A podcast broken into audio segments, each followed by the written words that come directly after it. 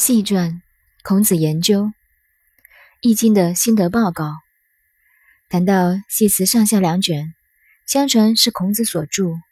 大家注意，孔子是到五十岁才开始学《易经》，所以他说：“五十而知天命，六十两耳顺，七十而从心所欲。”加上二十年学《易经》的心力，他认为得了道。不过后来有人考证。认为《系传》不是孔子著的。不过，我对考据的事情虽非常重视，但不太去管它。原因是考据的东西可难断其是非。我始终有一个理论：即使我自己昨天做的事情，今天若非要说出来，都会有一些模糊。如果说今天拿了一块泥巴，考据到几千年前的事情，硬说它是某种情形。那你爱怎么讲就怎么讲好了，谁有把握呢？所以《西传》到底是不是孔子著的，那只是个次要的问题。我们现在主要是要研究这篇心得报告的内容。